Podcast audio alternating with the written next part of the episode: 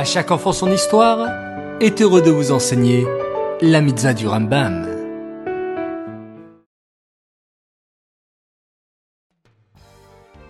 Bonjour les enfants, je suis content de vous retrouver pour étudier les mitzvot du Rambam ce matin.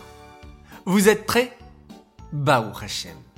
Concentrez-vous bien, parce qu'aujourd'hui, le 23 Sivan, nous avons quatre mitzvot à étudier. Tout d'abord, il y a la mitzvah positive numéro 174, qui ordonne d'obéir au grand Sanhédrin. Tu te souviens que le grand Sanhédrin était un grand tribunal de 71 juges qui siégeaient à Yerushalayim au temps du Beth Amikdash.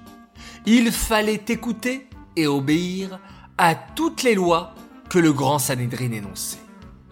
La mitzvah négative numéro 312 nous interdit de nous opposer aux chachamim, aux sages, en leur désobéissant ou en faisant le contraire de ce qu'ils ont dit.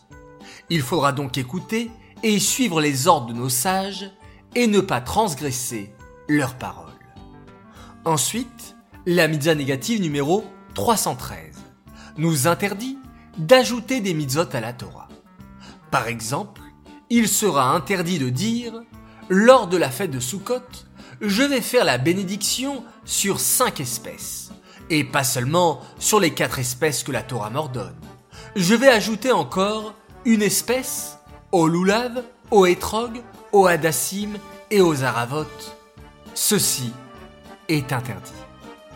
Enfin, la mitzvah négative numéro 314 nous interdit de retirer des mitzvot de ce que la Torah nous ordonne.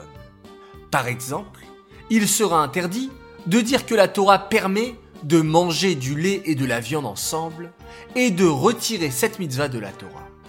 Ou encore, il sera interdit de prendre trois espèces au lieu de quatre lors de la fête de Sukkot en ne prenant que le hétrog, le loulav et les hadassim sans prendre les haravot.